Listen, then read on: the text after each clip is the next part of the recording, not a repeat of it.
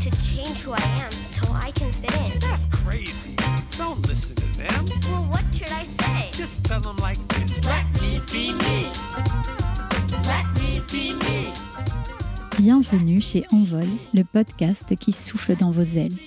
Je suis Gaëlle et je donne ici la parole à des femmes inspirantes dans le but que leur parcours, leur conviction et leur puissance vous donnent à votre tour l'envie et la force de vous libérer de vos entraves et de déployer vos ailes. Envol, c'est la voix de la marque de maroquinerie pour femmes qui porte le même nom, dont les sacs sont pensés pour faire corps avec elles, se mouvoir à leur rythme et leur laisser toute la place d'habiter le monde. Parce que chaque femme mérite un alter ego du quotidien qui la fasse se sentir libre, forte et aimée. Parce que chaque femme mérite qu'on lui chuchote à l'oreille les mots qui vont la guider pour réaliser ses rêves. Le produit et la voix s'unissent dans un même objectif, celui de les aider à prendre le pouvoir de leur vie. Alors ici, on apprend à changer de regard, à déconstruire et à se détacher des routes balisées pour créer notre propre chemin. On parle de féminisme, de santé, d'entrepreneuriat, de maternité et de tout autre sujet qui peut nous guider à être nous-mêmes. Allez, venez, c'est par ici. Je vous embarque avec moi dans l'univers passionné et enveloppant d'Envol.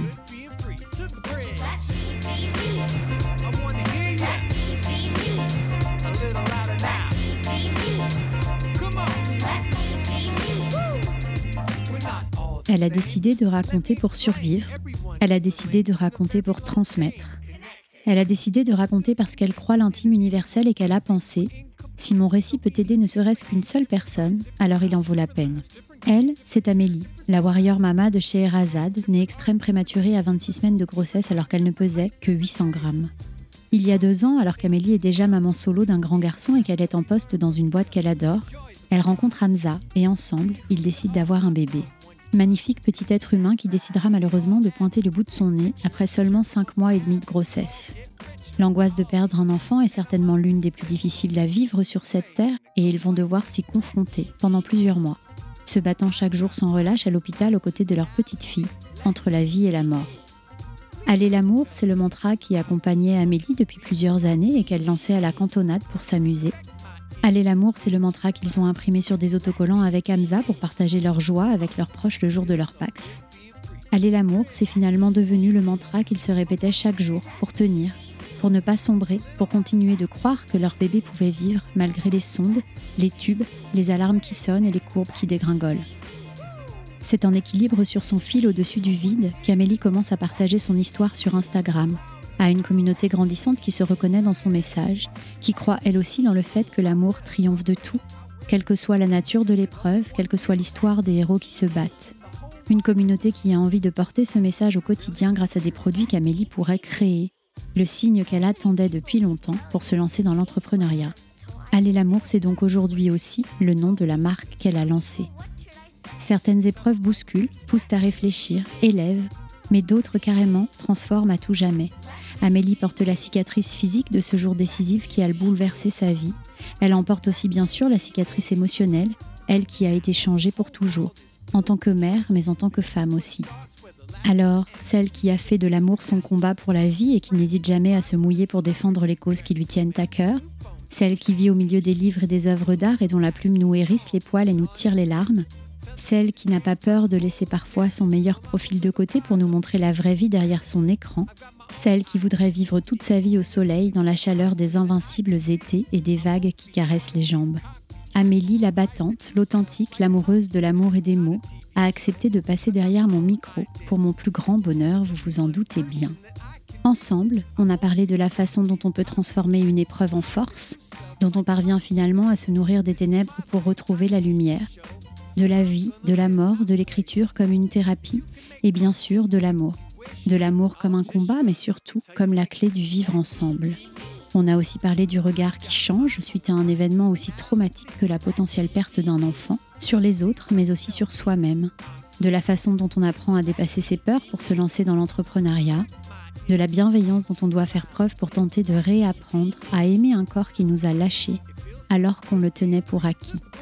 Pour vivre avec une cicatrice de césarienne que l'on déteste, mais qui en même temps porte en elle toute l'essence du combat mené et de la puissance des femmes. Et puis, il y a une idée que j'aime beaucoup et qui revient plusieurs fois, celle de l'intention. L'intention comme l'inverse de l'obligation, qui déculpabilise et autorise le rêve et la liberté. Cet épisode existe pour tous ceux qui croient que l'amour fait vivre, que chaque vulnérabilité peut aussi être une force, nous permettant de nous extirper du chaos pour trouver les étoiles. Si vous l'écoutez dans un lieu public, euh, je vous conseille grandement de prévoir des mouchoirs parce que quelques larmes ont coulé et qu'elles risquent d'être contagieuses. Allez, c'est parti. Avec Amélie, aujourd'hui, on souffle dans vos ailes, alors écoutez bien attentivement, déployez-les et envolez-vous.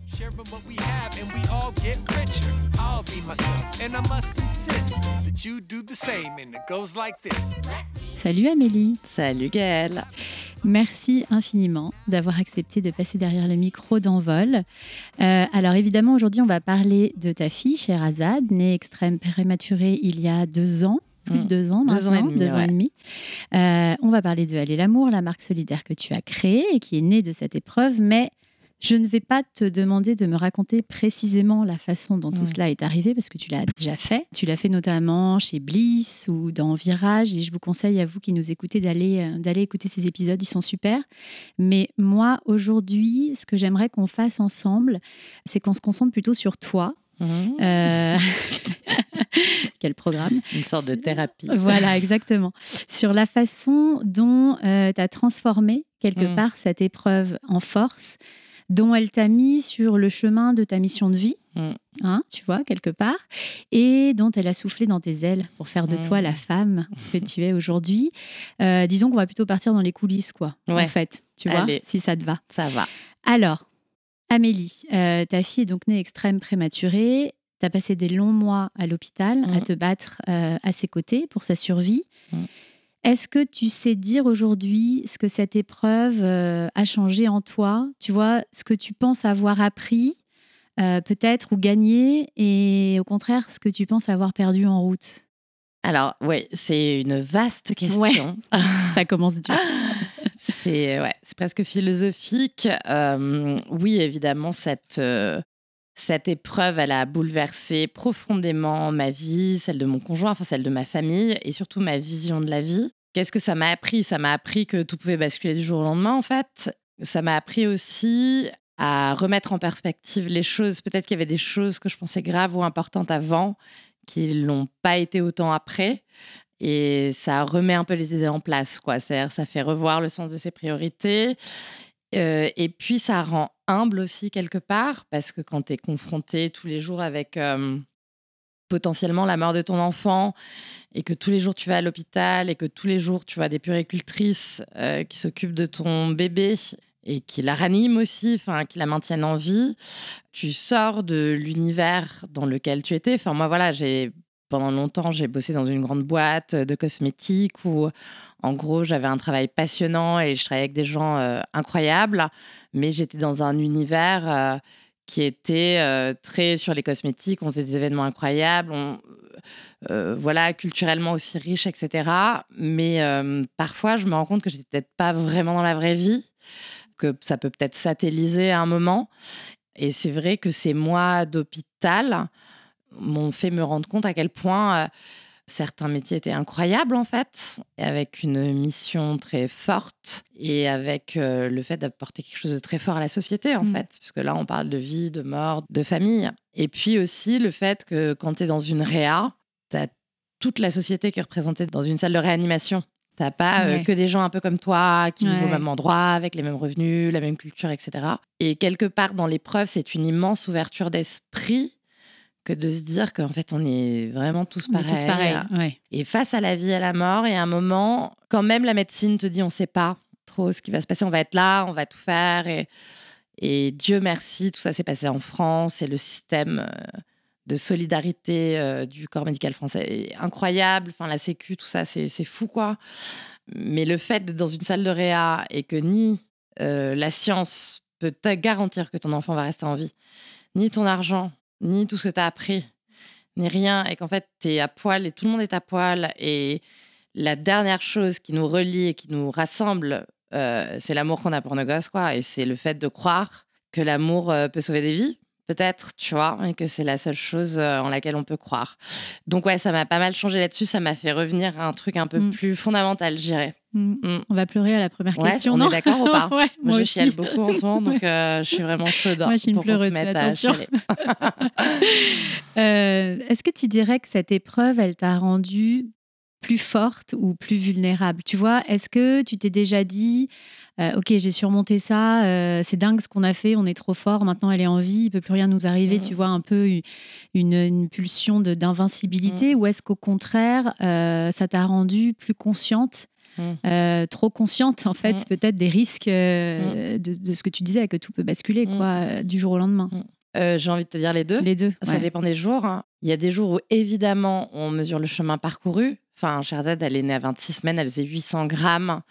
Et la valve dans le cœur se fermait pas. Donc, on a. Enfin, c'était compliqué. Ça a été très compliqué pour elle pendant longtemps. On a eu un parcours de réa très long, quoi.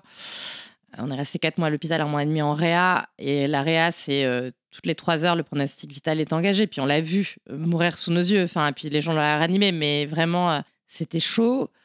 Donc, tu as conscience que la vie est extrêmement fragile. Toi, euh, sur le moment, tu te bats parce que tu pas le choix. Tout le monde te dit Ah là là, qu'est-ce que tu es forte Euh, Qu'est-ce que tu es courageuse On- Mais en fait, je suis pas du tout plus forte ou plus courageux que quelqu'un d'autre. C'est juste que tu pas le choix et que tu continues, quoi. Ce qui est compliqué aussi, c'est quand tu sors de l'hôpital, tu restes longtemps en mode survie, en Ouais. hyper-vigilance. ouais ouais donc là c'est la vulnérabilité qui l'emporte à ce Oui, moment-là Et puis, Ouais. Au-delà de vraiment la situation de préma, donc euh, ton, ton rôle de parent est en hyper-vigilance. Déjà, quand tu as un gosse, euh, le maintenir en vie, enfin te dire, j'ai mis au monde un être humain qui est 100% dépendant de moi, vais-je y arriver Mais alors là, avec euh, un bébé qui a du mal à survivre et tu sors sans le scope, etc., tu te dis, mais mon Dieu, comment est-ce que je vais faire en sorte que ça marche? Donc, tu as peur de tout. Enfin, nous, quand on est sorti de l'hôpital, j'avais peur de voir des gens, de... on s'est beaucoup isolé de beaucoup de gens, puis c'est très long de sortir de l'hôpital dans, dans sa tête. Donc il y a cette vulnérabilité-là. Et puis, euh, au-delà de la prématurité, quand tu vis un choc émotionnel tel un traumatisme dans ta vie, il se trouve que ça fait remonter l'intégralité des traumatismes que tu as pu vivre auparavant. Et du coup, tu te retrouves dans un tourbillon émotionnel euh, complexe. Et en fait, si tu veux, c'est presque plus dur après que pendant. C'est-à-dire, quand tu es à l'hôpital, tu es à la guerre. Quoi. Donc, tous les jours, tu sens plus la douleur corporelle. Enfin, tu vois, moi, je me suis euh, levée, j'ai marché euh, quelques heures après ma césarienne, en fait, parce qu'il fallait que j'aille voir ma fille en réa. Et je souffrais le martyr, mais j'y allais. Ma souffrance moi n'avait plus aucune espèce d'importance. Donc, tu es une espèce de warrior, effectivement. Et tu es très puissante, quelque part, parce que tu arrives à faire ça.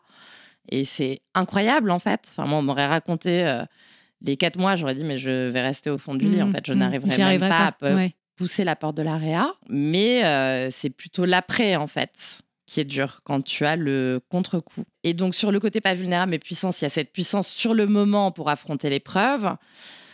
Et à plus long terme, euh, oui, ça m'a rendue puissante dans le sens où je sais pas si je me sens plus forte, parce que souvent je me sens plus insecure qu'avant, où j'étais plus insouciante sur certaines choses. Et du coup, euh, j'anticipais moins des risques. Maintenant, ça m'a donné la force de créer ma marque, de Mm. quitter un CDI que j'adorais par ailleurs, qui était une situation extrêmement confortable. Et sans cette épreuve, j'aurais pas eu cette Mm. inconscience Mm. de quitter ça et de créer ma marque. Alors, est-ce que c'est de l'inconscience ou est-ce que c'est être visionnaire? Seul l'avenir nous le dira. Est-ce que je suis une grosse tarée ou une visionnaire On va voir. J'ai envie de vous On dire que c'est pas entre encore. vos mains également. Ouais, c'est ça. si vous nous écoutez. les commander.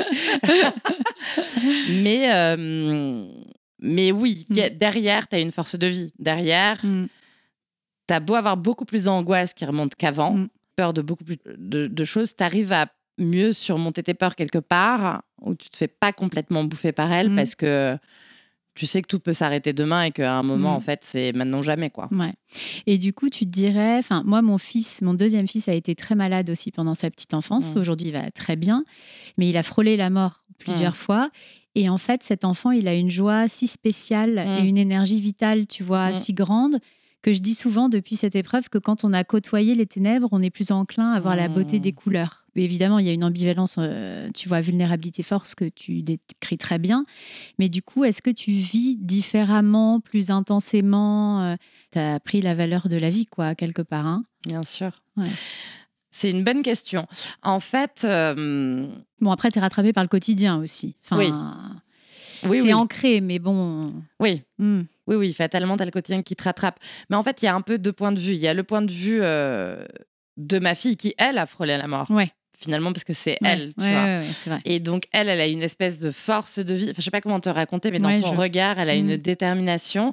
Alors, j'ai un grand qui a 13 ans. Ils n'ont pas le même caractère et tout. Puis, de toute façon, quelles que soient les épreuves, les enfants n'ont pas forcément le même caractère. Mais c'est vrai que chez Razad, euh, je sais pas comment te dire, mais je sais qu'elle, euh, quoi qu'il se passe dans sa vie, elle va s'en sortir. Elle a une détermination, mon Dieu. Hmm, Elle est tellement forte, quoi. hmm. Est-ce que c'est moi qui projette ça sur elle, peut-être? Que c'est Oui, moi parce qu'en fait, elle a frôlé la mort, mais enfin, toi aussi, quelque part. Enfin, Oui. Tu vois, quand on perd un Oui, je enfant. vois ce que tu veux dire. Ouais, euh, ouais. C'est quand même une. T'es confrontée à ouais. ça. Et moi, aujourd'hui, euh, encore une fois, ça dépend des jours. Ouais, c'est ça. Et il y a Mm. des jours où je me sens extrêmement affaiblie par ça et où, l'angoisse, ou la peur, ou euh, la Les menace, souvenirs, hein, euh, ouais, aussi. oui, bien sûr, ouais. remontent. Mm. Et euh, tu vois, tu te laisses embarquer par l'émotion, etc. Mais ça, après, c'est un travail long, c'est un travail de thérapie à faire sur le long terme. Enfin, Ouais. on se parle de traiter des traumatismes. Ouais, ouais.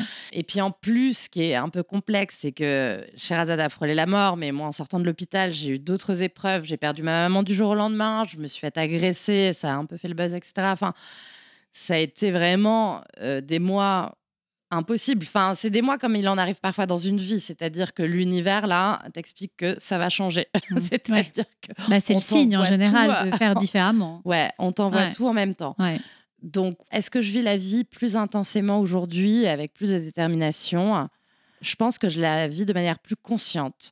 Parce que avant, ma vie, elle était intense et, euh, Mm. et elle était géniale. Hmm. Tu vois Ouais. Enfin, même, j'étais pendant des années mère célibataire, je voyageais Mm. beaucoup, j'ai fait un tour du monde avec mon fils. J'ai jamais vraiment été, même si j'étais dans un cadre euh, stable de CDI, Ouais. j'ai toujours profité, quoi. un peu. Ouais. euh, j'ai toujours ouvert le champ des possibles. Je sais que moi, par exemple, mon père, il me dit toujours Amélie, il faut avoir les envies de ses moyens. Et moi, j'ai dit, il faut avoir les moyens de ses envies, en fait. Enfin, on a vraiment. euh, par ailleurs, on s'adore, mais on est très différents là-dessus. Euh, Donc, j'ai quand même toujours eu cette Mm. philosophie de vie. Maintenant, je fais les choses de manière plus consciente. Je sais pas comment te dire, Ouais. mais je vais placer l'intensité ailleurs. Ouais. Peut-être pas aux mêmes endroits qu'avant.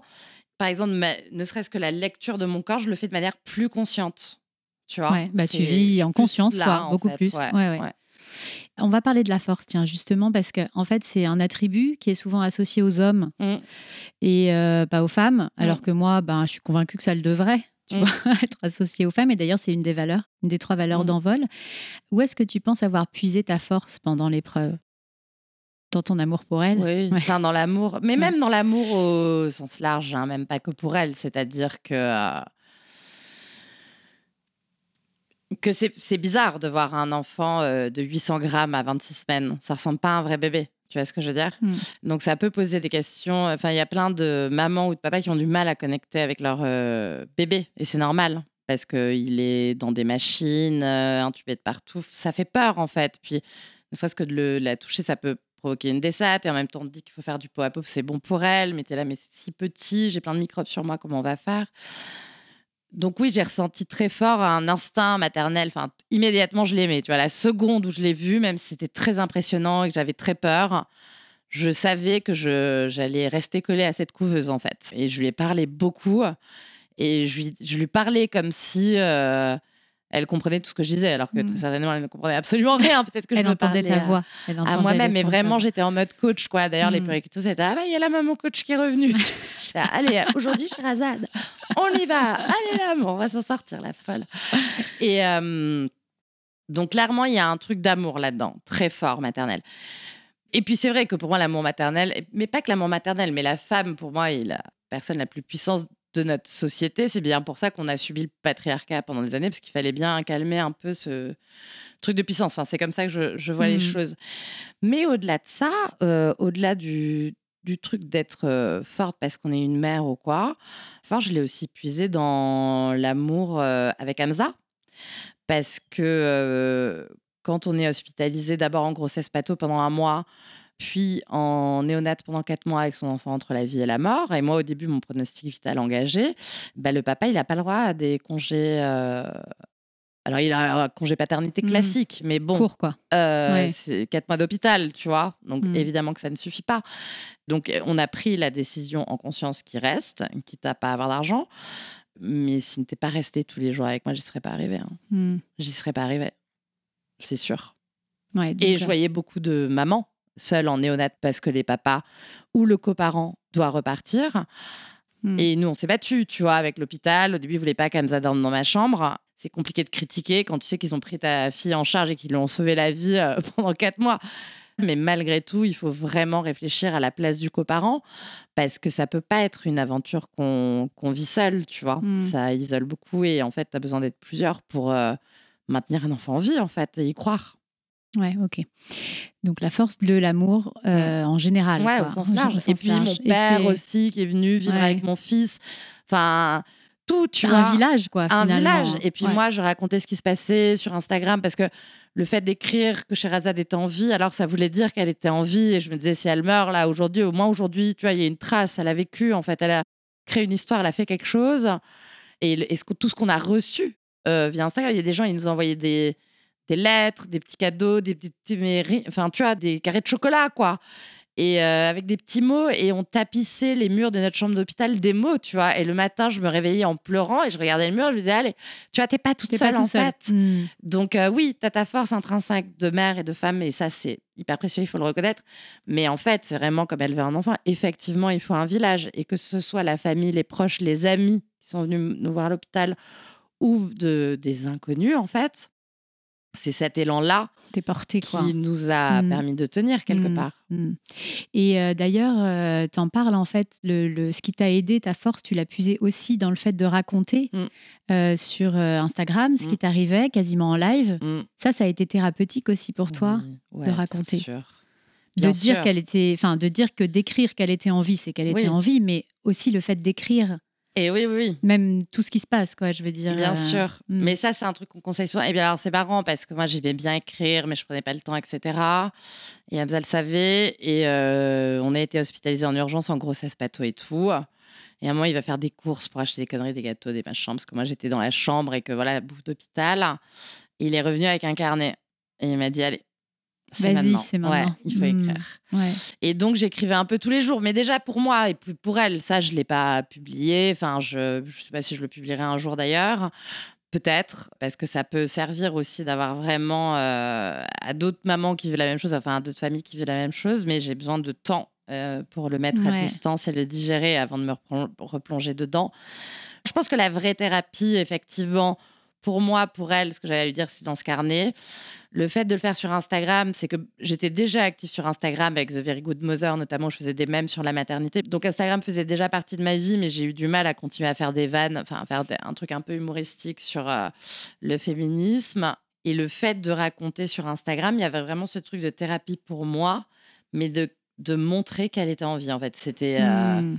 pas que dans un carnet. Ah ouais, j'étais qu'elle soit là, quoi J'avais besoin que les Ouais. gens, enfin, ça peut paraître fou, mais euh, j'avais besoin que des énergies soient tournées vers elle, quoi. J'avais besoin que Sherazade soit dans, tu vois, que son prénom soit prononcé, qu'elle qu'elle soit vivante en fait, Mm. alors qu'elle aurait pas dû encore naître, tu vois. Ouais, et d'ailleurs, c'est, ça me fait penser au combat des parents face au deuil Oui, périnatal absolument. qui se battent pour que les les prénoms enfants- des enfants oui, soient euh, Dans le carnet de écrits, famille. voilà, qu'on puisse en sûr. parler d'eux comme s'ils avaient vécu, quoi. Absolument. Ouais. Et c'est hyper important. Mm. Et puis après, euh, je dois bien t'avouer que il y a un truc qui était fou, c'est que son prénom à Sherazade, on l'a choisi alors qu'on n'était pas encore hospitalisé ni Mhm. rien. Et que, en gros, on avait discuté que ce qui était important pour Hamza, c'est qu'il y ait une origine aussi euh, euh, musulmane, quoi, tu vois, arabisante. C'était important pour lui dans la transmission et pour moi que ce soit un nom fort et qui incarne une, une vision un peu féministe de la Ouais, vie, qui a quoi. une Enfin, donne de signification la forte. Mm. puissance, tu vois. Mm. Donc, on a choisi Scheherazade en regardant plusieurs prénoms, etc. Et en fait, quand tu te penches sur l'histoire de Scheherazade et des Mille et Une Nuits, parce que c'est elle la conteuse des Mille et Une Nuits, Scheherazade, euh, c'est euh, la fille du calife qui sert le sultan, le sultan Shahriar, qui a eu un premier mariage, s'est fait euh, tromper par sa femme, bref, et donc a décidé de tuer toutes les femmes et de chaque jour épouser une femme et la tuer le lendemain matin pour se venger de toutes les femmes pécheresses, en gros. En gros, c'est le barbe bleue, Ouais, mais de l'Orient. Et Sherazade, qui lit plein d'histoires et qui est cultivée, etc., dit à son père Je vais épouser le sultan. Donc, lui dit N'importe quoi, tu vas pas l'épouser, calme-toi immédiatement, parce qu'en fait, il va te zigouiller. Et t'as si, si, papa, fais-moi confiance. Et euh, elle épouse Chariar. Et la petite Maline, chaque nuit, lui raconte une histoire, mais ne la finit pas au lever du soleil, si bien qu'il veut entendre la suite. En plus, c'est intéressant parce que toutes les histoires sont vraiment une vraie ouverture d'esprit dans cette société à l'époque hyper euh, fermée. Euh, et puis, au bout de mille et une nuits, évidemment, il a mort d'elle, il veut plus la tuer. Donc, elle a sauvé toutes les femmes euh, grâce au fait de raconter des histoires. Donc, euh, il y avait un espèce d'écho où je me disais, en fait, il faut que je raconte son histoire. tu vois, il y Mhm. avait un truc et je lisais des passages des mille et nuits et j'écrivais sur le fait qu'elle était en vie, qu'on attendait et que et t'as cette espèce de décompte chaque jour, à chaque lever de soleil, est-ce qu'elle sera encore là? Chaque heure, chaque heure. Et ouais. donc, tu avances petit à petit. Donc, euh, la résonance a fait que euh, le récit a existé, quoi. Ouais, et surtout que du coup, ça prouve bien aussi que l'intime est universel. Mm. Parce que tu peux avoir cette question-là, et tu l'as eu Mm. certainement des milliers de fois, Mm. de pourquoi est-ce que tu racontes l'histoire de ta fille, etc.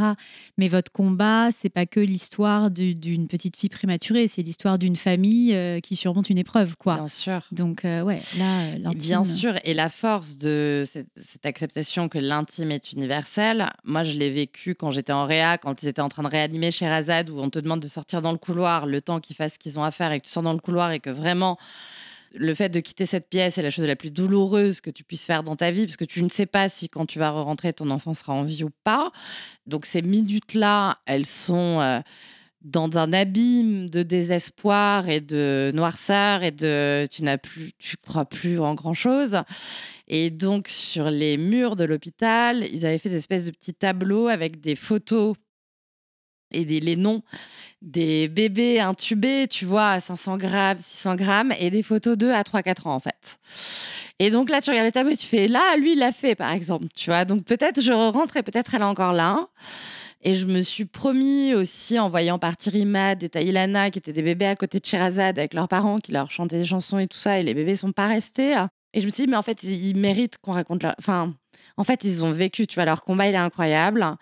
Et le combat de ma fille est incroyable, mais c'est pas pour dire qu'elle est incroyable plus qu'un autre enfant. Par exemple, elle est pas plus incroyable que Taïlana ou Imad. Mais c'est le fait de le raconter. Je sais qu'il y a quelqu'un qui, quelque part, dans un putain de couloir de Réa, a besoin d'entendre cette histoire et que peut-être ça va l'aider à passer les jours qui vont venir. Et, euh, et c'est pour ça, en fait, que je Ouais, montre et si là, euh, ça ma en fille aide sur un, les réseaux Si sociaux. ça en aide un, t'as gagné. C'est juste un, ouais, j'ai gagné. Mm. Voilà. Ok, bon, Ça va. Allez, une petite on va changer de sujet. on va, Boire des cocktails maintenant. c'est parti. Maintenant qu'on n'avait plus. alors, on va, on va passer euh, à l'entrepreneuriat. oui. voilà, on va, on va parler un peu tableau Excel. Voilà. Je sais que tu adores ça. J'adore ma passion. Euh, bon, en tout cas, cette épreuve, effectivement, tu le disais tout à l'heure, t'a donné la force quelque part. Peut-être que tu l'aurais fait un jour, mais n'empêche qu'à ce moment-là, elle t'a donné la force de créer ta propre marque et Mm. donc d'écouter la petite voix qui Mm. te susurrait depuis un petit moment que quand même, ça serait pas mal Ouais. de, de lancer quelque chose à toi. Et du coup, en fait, ça a démarré parce que ta communauté t'a dit on aimerait bien des produits à l'amour, on se reconnaît dans ce message. Mais c'est très encourageant, évidemment, d'avoir des gens qui te disent ça, mais ça suffit pas pour se lancer. Non. On est d'accord Il faut se sentir le courage de passer au-dessus de Mm. ses peurs, etc. Euh, bon, et puis quand on se lance, les peurs, il y en a un, beaucoup, elles sont multiples. Mm. Est-ce que tu penses que cette épreuve-là, elle a changé ton rapport à la peur Tu vois? Est-ce que tu penses que tu te serais lancé de la même manière et est-ce que ça t'a ôté, tu le disais tout à l'heure, certaines peurs? Mm. Puisque de toute façon, tu avais vécu euh, pff, Mm. l'impossible, quoi. Mm. Tu vois, est-ce que ça a changé ton rapport à tout ça? Je pense que en ce qui concerne spécifiquement euh, l'entrepreneuriat, effectivement, ça, hum, ça a enlevé des freins. Autant ça a ravivé d'autres peurs, mais dans tout ce qui est matériel et euh, ça, on a pas mal calmé. Quoique maintenant, Mm. aujourd'hui, j'ai peut-être pas. Quand même, une fois que tu t'es lancé, tu rebalises Tu re- un peu niveau C'est ça, le quotidien te rattrape. Ouais, le disait tout à quotidien mais- vraiment rattrape bien, bien fort. Oui, mais en vrai, euh, quand ta fille est en vie, euh, Oui. voilà, c'est pas quelques t-shirts ou Exactement. qui vont te... En fait, euh, très vite, tu remets dans la balance, tu dis ah ben oui c'est vrai. En fait, là, on se parle quand même de t-shirt, donc c'est pas très Mm. grave. Ce qui est sûr, c'est que oui, l'épreuve a enlevé un frein sur le fait de vraiment passer à l'acte et le faire, Mm. mais c'est aussi parce que euh, il s'est créé quelque chose autour de cette histoire. Ouais, bien sûr. Avant même que je crée la marque. En fait, à la base, Allez l'amour, c'était pas une marque, c'est un mantra. euh, que moi j'ai utilisé pour moi en fait. C'était une blague, c'est devenu un mantra parce qu'on l'a collé partout à l'hôpital, parce que je voulais pas lire service funéraire sur le parking, je voulais lire Aller l'amour. Et en le racontant, je me suis rendu compte, en racontant justement cette histoire, que ça résonnait sur Instagram. Et les gens ont dit, mais moi aussi, je veux diffuser ce message, le porter, parce qu'il m'aide, etc. Ça, je me suis dit, bah, d'accord, mais alors je fais comment? Parce que moi, je, je, fais de la communication dans les cosmétiques, je ne sais pas faire des produits, etc. Et donc, c'est aussi cet engouement qui a créé des opportunités. Si tu veux, c'est comme ça que j'ai rencontré Marine de UP, qu'on a fait une collab. Euh, et, après. Euh, oui, disons que le terrain est plus balisé aussi. Tu es plus entouré déjà. Que... Bah, tu es porté parce que tu as déjà une demande. Peur, forcément. Et mmh. donc, il y a un truc un peu concret euh, qui se passe, mmh. Qui, où tu te laisses un peu guider. Ouais. c'est pas comme partir tu vois, avec son idée, et, et, puis que personne n'est au courant, et puis ouais. que tu es tout seul à développer ouais. ta vision et y croire, etc. Mmh. Donc, je trouve que j'ai quand même eu beaucoup de chance et que c'est aussi ça qui m'a permis de passer littéralement à l'action et de mmh. vraiment euh, créer la marque. Parce que j'ai même mis un peu de temps. Tu vois, la marque, mmh. elle est créée que ouais, depuis moins d'un an, en fait. Mmh. Alors que Allez, l'amour existe depuis plus longtemps que ça. Et puis de le faire d'une manière un peu humble aussi. Tu vois, voir s'il y a un vrai intérêt, voir si le modèle peut marcher, puisque l'idée, c'est pas non plus de vendre pour vendre. L'idée, c'est de défendre un truc quand même un peu responsable avec des matières recyclées. L'idée, c'est de pouvoir redonner de l'argent à une asso qui est SOS Préma, qui aide les familles et les bébés face à la prématurité. Et sinon, je l'aurais pas fait. Je pense, tu vois, si ça tirait pas ce fil-là et s'il n'y avait pas un vrai sens.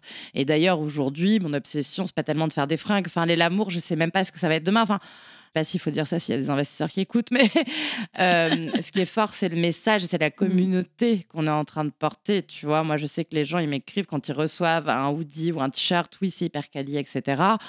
Euh, parce que les pièces sont bien faites, mais quelque part, euh, c'est un super pouvoir. Enfin, tu vois, ça devient un peu une armure, un truc pour affronter parfois des moments difficiles ou pour se réconforter. Donc, demain, ça peut être autre chose. C'est une que philosophie, des vêtements. quoi. Ouais, c'est un mantra. Ça peut aussi être euh, un médium pour raconter des histoires d'autres gens, ce que j'essaye aussi beaucoup de faire sur Instagram, de faire des portraits euh, d'autres personnes qui racontent leur histoire, qui sont aussi allées l'amour quelque part. Mm. À la base, c'est très sur Sherazade, notre histoire, etc. Mais je veux pas en faire un ego trip. Tu vois ce que je veux dire? Alors oui, je me je m'appuie beaucoup là-dessus parce que c'est ce que j'ai vécu, c'est dans mes tripes et puis voilà, c'est comme ça que le message est passé. Mais aujourd'hui, ma mission, ça va vraiment être d'ouvrir et d'élargir, quoi. hein, Mhm. Parce que l'idée, c'est que j'ai pas envie euh, d'être toute seule dans le bateau. L'idée, c'est que le, le message se di- diffuse et de montrer qu'on peut faire quelque chose de solidaire qui marche en fait, qui est viable économiquement. Ça va être euh, la question. Et alors, il n'y a pas que dans le domaine pro que cette épreuve, elle t'a rapproché de toi-même? En quelque sorte, on a l'impression que sur certains aspects, elle t'a aussi euh, libéré de certaines injonctions Mm. euh, que tu t'imposais à toi-même. La Amélie d'aujourd'hui, c'est pas la même que la Amélie il y a quatre ouais. ans. Euh, Je te donne un exemple, un texte que tu as écrit pour la nouvelle année, dans lequel tu dis Avant, mes résolutions, c'était tout et son contraire et beaucoup de pression. Alors pour 2023, je vous souhaite le moins de résolutions possible et Mm. je vous souhaite des tonnes d'amour, quelle que soit la forme qu'il prendra. Mm. Euh, ça t'a aidé tout ça à te lâcher un peu la grappe? Oui. en tant que femme, oui, finalement. Oui, oui, parce que j'avais beau. euh, Enfin, tu vois, je faisais The Very Good Mother, j'étais déjà Oui, hyper t'étais déjà- oui, oui, bien engagée. euh, Mais c'était peut-être, euh, comment dire, c'était une démarche un peu intellectuelle qui était aussi en cohérence avec ma vie. hein. Le fait de s'assumer financièrement, de faire carrière en étant mère célibataire, le fait d'assumer de coucher avec des garçons en étant une maman, par exemple, vu que j'étais pas en couple, tu vois. Des choses qui étaient jugées. Maintenant, euh, après l'épreuve qu'on a vécue avec Sherazade, je pense que je suis. Alors, est-ce que je suis moins dans la performance? Je suis moins dans l'exigence vis-à-vis de moi-même et vis-à-vis de mon physique aussi et de mon corps. Enfin, tu vois, avant, et puis il le regard des autres, peut-être que j'ai. Ouais, il fallait Mhm. avoir le meilleur poste, le plus gros salaire, faire tel poids, être habillé de telle manière, aller dans telle soirée, être invité par telle personne, être connu. Alors bon, aujourd'hui, je te dis ça et euh, je fais tout pour que ma marque soit connue, tu vois. Et je suis quand même dans la performance quelque part. Mais euh, oui, ça a changé quand même beaucoup de choses, mon rapport aux autres, ma vision euh, sur moi. Et puis euh, le fait que je suis aussi peut-être plus douce avec les autres, que je suis peut-être un peu moins connasse, entre guillemets. enfin, c'est bizarre de dire ça, Bah, mais Bienveillante euh, envers toi-même, mais aussi envers les autres. Ouais, en fait, de Mhm. vraiment comprendre qu'on est vraiment tous différents et que ça sert à rien de se mettre un idéal. Notamment, tu vois, moi, c'est mon corps. Mon corps a beaucoup, beaucoup changé. Après, chez Razad, avant, j'ai toujours fait un 34, je faisais du surf tout le temps. Enfin, j'étais toujours euh, sans faire énormément d'efforts pour, mais ça m'allait, tu vois, j'étais bien contente et je le revendiquais aussi. Mais oui, en fait, je me rends compte aujourd'hui que c'est OK, en fait, de pas réatteindre exactement la même image ou la même performance entre guillemets. Mais c'est ok aussi de vouloir l'atteindre. Mhm. Enfin, tu vois, je suis pas en train de dire non non, mais Ouais, en fait, tu te lâches juste la grappe. Enfin, t'es juste plus libre. Tu te laisses ouais, plus libre. et d'accepter l'altérité en fait.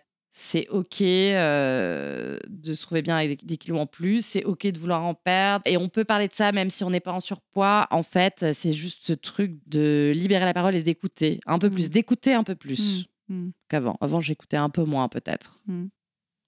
Et ton corps, justement, Mm. euh, tu dis ceci est mon corps et pour tout ce qu'il a vécu et tout ce qu'il a fait naître, il mérite d'être aimé. Euh, il était comment ton rapport à ton corps avant? Dans la performance, pas mal, je Ouais. pense. Mais je l'adorais, hein. enfin vraiment, euh, je l'adorais, mais je l'ai pas mal, bah, enfin maltraité, pas maltraité, mais je le prenais pour acquis, quoi. Il y avait un Mm. truc euh, très facile, très libéré. Enfin, j'ai toujours, par exemple, été très libérée sexuellement assez Je, enfin, j'étais pas euh, complexée. euh, après, voilà, j'avais un métabolisme qui faisait que je rentrais assez facilement dans les codes de beauté un peu imposés par la société, quoi, si on se dit la vérité. Euh, et je faisais beaucoup de sport, beaucoup de surf. C'est la première fois de ma vie, quand ma fille est née à 26 semaines, que mon corps m'a lâché. Parce que littéralement, mon corps m'a lâché, en fait. Mon corps s'est mis à saigner sans raison. Et donc là, je me disais, ah ouais, en fait, euh, c'est pas aussi facile que ça. Et je pense que j'ai aussi pris conscience de quelque chose que beaucoup de femmes traversent, finalement, et dont j'avais pas du tout conscience, même si je pouvais en parler via ce Very Good Mother, etc., mais que j'avais pas vécu ce truc de ton corps qui te lâche ou ton corps, te sentir trahi par ton corps, en fait Mm. Et après d'avoir du mal à le réaimer. Moi, je sais que bon, j'ai pris beaucoup de poids. Alors, beaucoup de poids, ça veut rien dire parce que finalement, euh, je pèse moins que d'autres nanas qui, elles, euh, sont très bien dans leur peau. C'est pas une question de chiffres, mais je suis loin euh, de mon poids de forme que j'avais avant. Et surtout, ouais, ce que je trouve dur, c'est la cicatrice de césarienne, quoi, qui est hyper dure, je trouve. Mais parce que ça ramène l'histoire, ça ramène le traumatisme, en fait. Ouais. Et la cicatrice, justement, je vais, je vais lire un, un passage de ce que tu as écrit parce que je la trouve trop belle et j'ai une question à te poser après. J'en ai des cicatrices sur le corps, mais celle-là, c'est la plus dure à regarder. En général, j'évite de la montrer, je la cache même dans l'intimité. J'en ai honte, c'est celle qui me rappelle l'accouchement rêvé que je n'aurai jamais. Mais cette cicatrice, c'est celle qui chaque jour me prouve le combat qu'on a mené. On est des millions, on est des milliards à la portée, elles sont visibles ou invisibles. Elles sont ce que l'on cache, elles sont ce dont on devrait être le plus fier. Mm. Une cicatrice, en fait, on peut choisir de la regarder comme une vulnérabilité, mais on peut aussi choisir de la regarder comme une force. Ouais. Tu vois, ce qu'on se disait Mm. tout à l'heure, c'est notre regard sur elle Mm. qui lui donne euh, toute sa signification. Absolument. Oui, c'était un peu. on Allez, se refait un coup de On ressort les mouchoirs. On aime beaucoup chialer par ici. on va vous démontrer que la vulnérabilité est une force. voilà, c'est ça, c'est le thème. euh, bien sûr, euh, oui, c'est un peu l'intention de ce texte. Mm. C'est dur, hein. je dis pas que C'est facile, intention. mais c'est Ouais. un fait. Je veux dire, euh, elle, est, elle est subjective, en fait, la cicatrice. finalement. Absolument. Ouais. Ouais, ouais. Alors, c'est marrant, ça n'a rien à voir, mais sur cette histoire de cicatrice, moi, je sais qu'il y a un truc qui m'a fait beaucoup réfléchir, parce que vraiment, je je peux pas la blairer, en Mhm. vrai, mais euh, tu vois, c'est Hamza. Hamza, il a eu un très grave accident de bus quand il était jeune. Il se fait renverser par un bus. Mais très jeune, quoi, 20, 22 ans, un truc comme ça. Il a failli se faire arracher le pied, il a failli se faire amputer. Il a passé 7 ans à l'hôpital hein, avant de pouvoir remarcher. Ouais, c'est un truc qu'on raconte pas. Ouais. Il a été en chaise roulante, après il a fait de la rééducation, etc. Et son pied, euh, il a dû euh, subir une énorme intervention. On lui a prélevé euh, toute la, enfin, ses artères de l'avant-bras. Enfin, j'y connais rien, mais on lui a prélevé une partie de l'avant-bras pour la greffer sur son pied, se faire lambeau chinois pour qu'il ait une chance de remarcher. Dieu merci, aujourd'hui il remarche. Mais il a de très grosses cicatrices sur l'avant-bras. Tu vois, il a tout un avant-bras qui lui manque, comme une très grosse brûlure. Et ben, quand j'ai rencontré, j'ai trouvé ça trop beau. Mm, ouais. Mais vraiment ouais, trop ouais. beau, quoi. C'est un peu comme des tatouages de Attends, vie, quoi. Enfin, Donc, euh, donc voilà, mais après, c'est toujours plus facile. euh, Il y a quelque part, c'est toujours plus facile de regarder les cicatrices sur les autres que sur soi-même. bien sûr. Donc aujourd'hui, l'enjeu, est-ce qu'un jour j'aimerais passionnément cette cicatrice? Je ne pense pas. Malgré ce texte et cette intention que je pose, Mhm. parce qu'à un moment, il faut poser des intentions. Oui, et que, pour tu peux penser vie. par ailleurs. Oui. Ça ne veut pas dire que tu y arrives euh, tous les jours. Voilà. mais- Ce que je trouve intéressant, c'est la transmission aux enfants. Tu vois, comment tu parles de ton corps, qu'est-ce qu'ils voient de ton corps? Et qu'est-ce que tu leur racontes aussi? Surtout que Sherazade en est à l'origine. Absolument. Donc, Ouais, ouais, ouais. ok. euh, euh, la place des femmes, justement, tu disais que tu avais le conte euh, The Very Good Mother dans lequel tu faisais des mèmes sur le ton de la rigolade, sur euh, voilà les injonctions qui sont faites aux femmes. Mm. Ça veut dire quoi pour toi être féministe aujourd'hui? Tu as dû changer un peu dans ta définition en cours de route, non? Je sais pas si j'en avais une. Euh, je sais que c'est un sujet vaste, que hum, il y a beaucoup de tensions autour de ce sujet. Ouais, De querelle de clocher, comme dirait euh. Marie Robert qui est passée dans mon, Ouais. dans mon podcast. Alors, il y en a qui sont trop féministes, pas assez féministes. Il y en a qui ont le droit d'être féministes, il y en a qui n'ont pas le droit, etc. Ce qui est sûr, c'est que je suis féministe et que je pense que le féminisme est un humanisme et que le féminisme, c'est reconnaître qu'une femme a le droit aux mêmes avantages qu'un homme et qu'elle ne doit pas être discriminée par sa position de femme. Voilà. Et que aujourd'hui, quels que soient les sujets, on est encore très très très loin d'une situation égalitaire et qu'on vit dans un monde qui a été formaté par le patriarcat depuis des millénaires en fait, puisque la femme était dans une position de servitude par rapport à l'homme et par rapport à son rôle euh, d'enfantement et en fait de, de continuer euh, la lignée. Elle était vraiment définie par ça. Alors oui, il y a eu des avancées.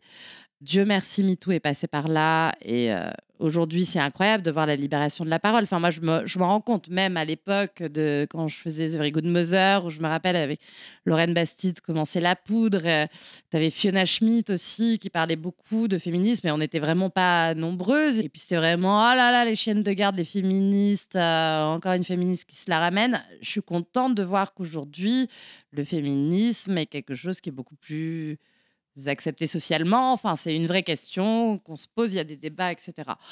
Après, euh, je sais pas, est-ce que je suis militante féministe? Je sais pas, mais je suis vraiment une féministe convaincue et je peux te dire que j'éduque mon fils en homme féministe et ma fille en femme féministe et que voilà, il n'y a pas d'autres euh, alternatives. Après, aller qualifier le féminisme, euh, son efficacité euh, en fonction de la cause, parfois je peux me sentir un peu dépassée je pense qu'il y a quelque chose qui continue à beaucoup m'éduquer, c'est écouter la poudre en fait. Mm. Et le travail de Lorraine Bastide qui est formidable et qui toujours ouvre à la réflexion. Et je trouve ça formidable de pouvoir en parler euh, avec nos pères et avec nos enfants surtout. Hmm. Nos pères PAIR, hein, pas- Oui, oui, pas- j'ai papa. compris. Parce que ça. Enfin, oui, l'intérêt, c'est euh, la vision de la société de demain. Et notamment dans la parentalité, quelle est la place de la mère, quelle est la place du père, quelle est la responsabilité de chacun, la charge mentale. euh, et tout ça, il y a pas mal de choses qui bougent et c'est bien, mais on est encore très très loin euh, du compte, donc faut continuer Hmm. en fait.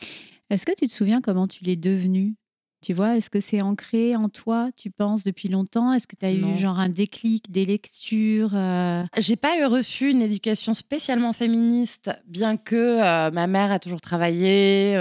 c'est une femme avec un très gros caractère pour le coup, donc pas du tout effacée, mais quand même dans un schéma de vie assez traditionnel. Mes parents n'étaient pas spécialement engagés, c'est pas un mot qu'on prononçait à la Mhm. maison. Je sais juste que moi, j'ai été élevée comme si j'étais un garçon, je pense. J'étais fille unique et vraiment, j'ai pas eu l'impression qu'être une fille, c'était être différent qu'un garçon dans ce que mes parents me disaient ou l'éducation que j'ai reçue ou mes enfin ma chance de pouvoir faire des études, des choses comme ça. Je pense que je me suis rendu compte de ma différence quand j'ai été plus euh, ado voire jeune adulte et que j'ai commencé à vivre des relations amoureuses voire sexuelles et où très vite j'étais vraiment la Marie Couchoir enfin traitée comme ça en fait parce que j'avais une sexualité comme un garçon de mon âge et que, euh, que et que voilà ça ne se faisait pas ça ne se fait pour pas une fille. eh ben Mm. non, parce que quand t'es Mm. un garçon, t'es un donjon, et quand t'es une fille, t'es une traînée. Donc, euh, pendant longtemps, j'étais une traînée. Et puis après, j'ai eu Léonard Assetto à 24 ans, et j'étais mère célibataire assez tôt à 26 ans. Et donc, euh, c'était un peu, euh, non mais Amélie, tu vas quand même pas, enfin fais gaffe, t'es pas trop de mec, parce que t'as quand même un enfant. Je sais, mais vous croyez vraiment que je fais les dates avec mon gosse, en fait Enfin, bien sûr que non, ça ne le regarde pas. Et ça, tu le dis pas à un papa ou un homme, tu vois. Il y a Mm. plein de choses comme ça. Donc là, ouais, c'est ouais. ça qui a Mm. beaucoup plus éveillé ma Mm. conscience. C'est d'ailleurs pour ça que j'ai créé The Very Good Mother, Hmm. pour détourner ces espèces d'injonctions que je me prenais au visage et que je trouvais absurdes. Mais à un moment, ça sert à rien de sauter à la gorge des gens, donc autant faire des vannes en fait. Et Lorraine Bastide m'a beaucoup éduquée. Mais je pense que quelque part, j'ai aussi des lectures un peu fondatrices, mais qui sont pas tellement le deuxième sexe de Beauvoir ou que j'ai lu, etc. Mais je pense qu'il y a deux autrices que j'ai beaucoup lues dans mon adolescence qui sont Françoise Sagan et Marguerite Duras. Tu sais, Sagan, c'est la liberté absolue. Bah, c'est Bonjour Tristesse et c'est l'amant, en fait. C'est ces jeunes filles qui, à un moment, prennent leur vie en main et qui vont contre des injonctions. Alors, ça passe beaucoup par des histoires d'amour, des histoires charnelles, euh, et une prise de liberté à un moment. Euh, donc, je pense que c'est pour ça que moi aussi, euh, je l'ai vécu comme ça, mais sans être un traité philosophique ou, tu vois, ou un, acte, comment dire, militant, parce que les récits enfin, ne sont pas du tout militants. Mais cette liberté-là m'a semblé irrésistible. Et donc, mon goût de la liberté m'a rendu féministe, je crois parce que je ne peux pas me contraindre à un moule, ce n'est pas possible. Je ne peux pas me contraindre au rôle de la femme que la société avait prédéfini pour moi. Tu vois, je me suis vite sentie à l'étroit et donc j'ai eu besoin d'aller explorer d'autres choses qui étaient des choses que, en général, c'est plus des hommes qui font ça. Tu vois, donc on m'a un peu et c'est comme ça que je me suis découverte euh, féministe, mmh. j'imagine. Trop bien. Mmh. Le combat de l'amour, on a dit tout à l'heure que Sherazade, euh, elle t'avait mise quelque part sur le, chemin de ta mission de vie, qui est celle de diffuser de l'amour. Alors euh, que tu restes entrepreneur toute ta vie, qu'elle est l'amour, ça devienne une multinationale ou que tu retournes un jour en CDI, en mm. vrai, ça te colle à la peau. Mm. maintenant, cette histoire-là. Mm. Euh, et tu le dis toi-même régulièrement que le message d'aller l'amour, c'est pas euh, gnangnan les petits oiseaux, mm. c'est l'amour comme un combat. Et face à la montée de la violence un peu partout aujourd'hui, euh, au vivre ensemble qui est super compliqué, est-ce que c'est militant pour toi de croire en l'amour? Oui, complètement. Ouais, ouais, ouais, ouais. C'est complètement militant, mais je l'ai dans la peau. Enfin, je me suis fait tatouer, c'est-à-dire on en est là. Enfin, c'est peut-être la seule solution. C'est-à-dire, c'est un acte presque philosophique, c'est comme ça que je le vois. Tu vois, on verra bien si je vends des t-shirts ou pas autre chose, mais j'espère que c'est ça qui va gagner. Parce que aller l'amour, euh, ça peut être plein d'histoires.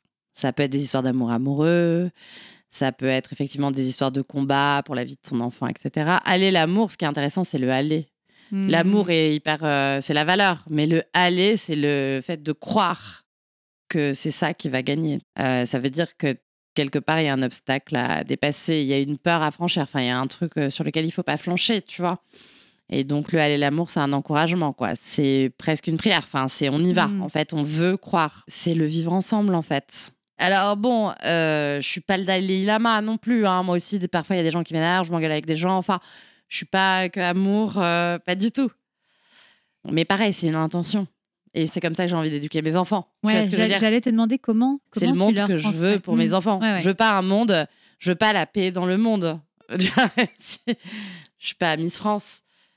Par contre, je voudrais qu'on essaye d'aller vers l'amour. Ce serait mmh. super. Mmh. Alors, comment exactement Comment tu leur transmets? Tu vois, toi, tu prends ta place là quelque part. Euh, tu prends ta place de femme dans la société, tu déploies tes ailes, quoi. Mm. Comment tu fais pour que eux ils le fassent aussi, tu vois?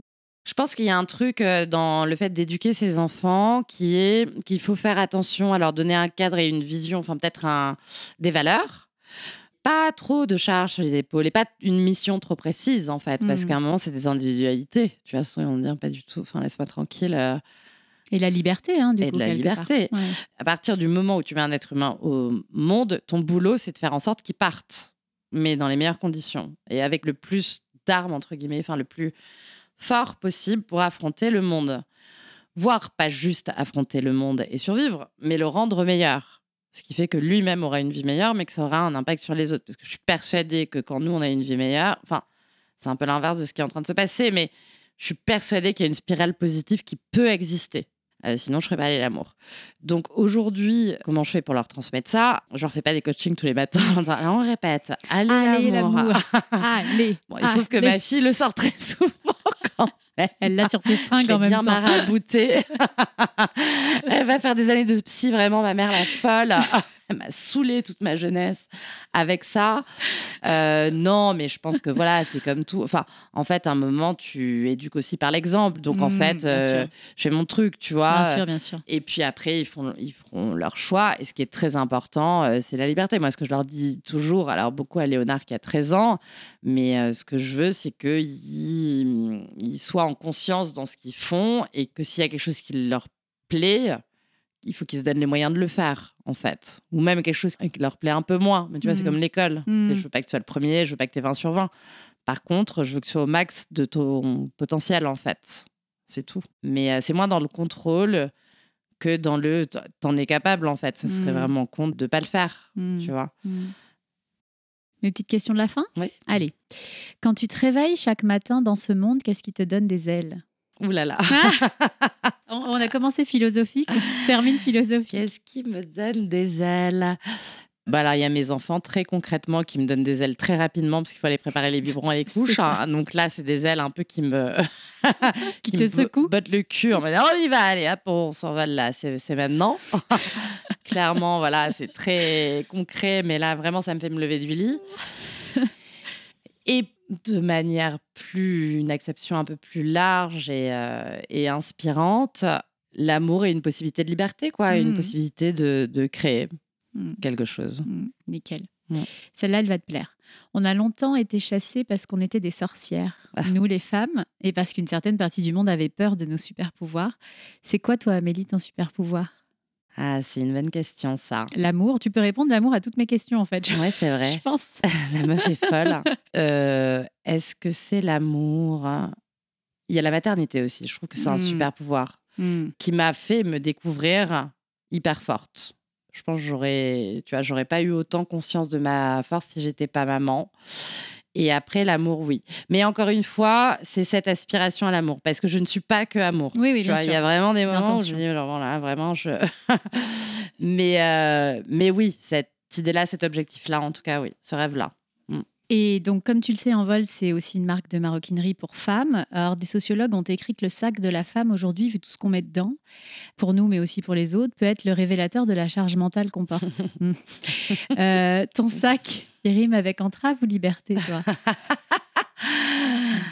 Euh, J'ai envie de te dire les deux. Déjà, c'est un immense bordel. Il rime avec très, très Avec gros bordel. bordel. Immense bordel. Rien n'est organisé, ça ne va pas. Et donc, on retrouve euh, de la couche à un billet d'avion, tu vois, par exemple, qui traîne. Mais ça me représente assez bien. C'est-à-dire que, quelque part, euh, mes entraves deviennent aussi mes libertés, l'inverse, en fait. Hmm. Tu vois, tu choisis d'être libre. En fait, quelle Ouais. que soit la situation, libre, c'est avoir le choix. Donc, en fait, quelque part, tu as toujours le choix. Hmm. Donc, euh, donc les deux, madame. Ouais. Ok, bonne réponse. Ouais. Et la dernière, mais alors c'est vraiment pour la forme parce que je connais la réponse.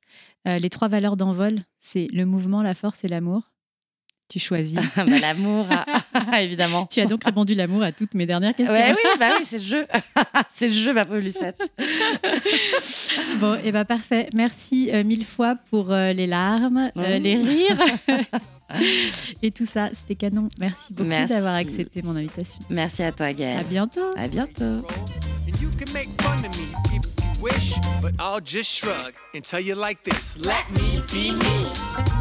I've got my own personality. Voilà, c'est la fin de cette conversation avec Amélie qui, je l'espère, vous aura donné des ailes.